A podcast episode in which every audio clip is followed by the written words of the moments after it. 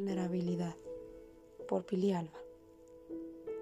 Poder desnudar tu alma con tu pareja es de las sensaciones más reconfortantes que existen en el mundo. Más cuando el mundo se te viene encima y sientes el ardor de la tristeza en tu pecho, queriendo gritarle al mundo, ya no puedo. Pero de pronto, descubro que no me encuentro sola, que un alma preciosa me apoya y mi ser se desahoga y trato de salir a flote de la depresión que me hunde cada vez más. Y veo a personas que creen en mí cuando yo he dejado de hacerlo. Te veo a ti con esa sonrisa tan sincera y ese corazón tan auténtico, mirarme con ternura y abrazar mis pedazos rotos. Y me consolaré en algún momento. Y vuelvo a sentir momentos de luz y cielo que me motivan a continuar.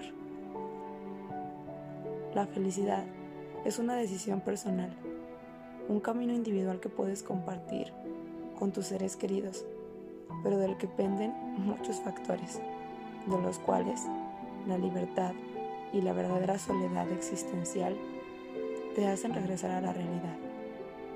Ser feliz no es una meta, son solo breves instantes de brillo en la oscuridad. Es tranquilidad en medio de la tormenta.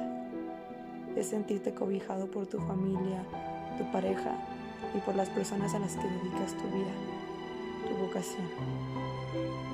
La felicidad para un alma deprimida es simplemente tocar el cielo instantes con tus personas favoritas y volver a recordarlos desde el suelo con suspiros de esperanza una descripción muy triste de la felicidad.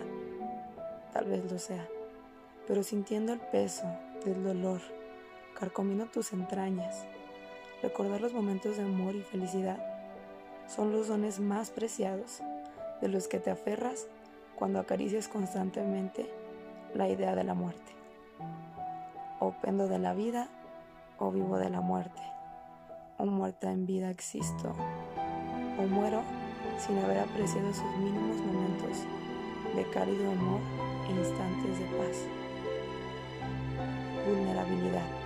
Ser tú y mostrar tu dolor en un mundo donde se fuerza la felicidad y se busca a toda costa como meta. Vulnerabilidad. Amar y dejarte amar. Saberte imperfecto y compartir tu miseria y fragilidad. Vulnerabilidad tu alma y crecer en fortaleza y voluntad, pues las espadas se forjan con el fuego abrasador y muestran su filo después del duro proceso de golpear y moldear.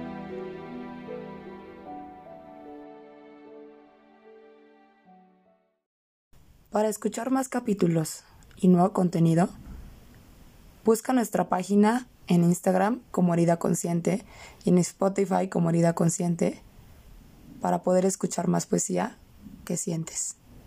Herida Consciente, podcast de poesía que sientes.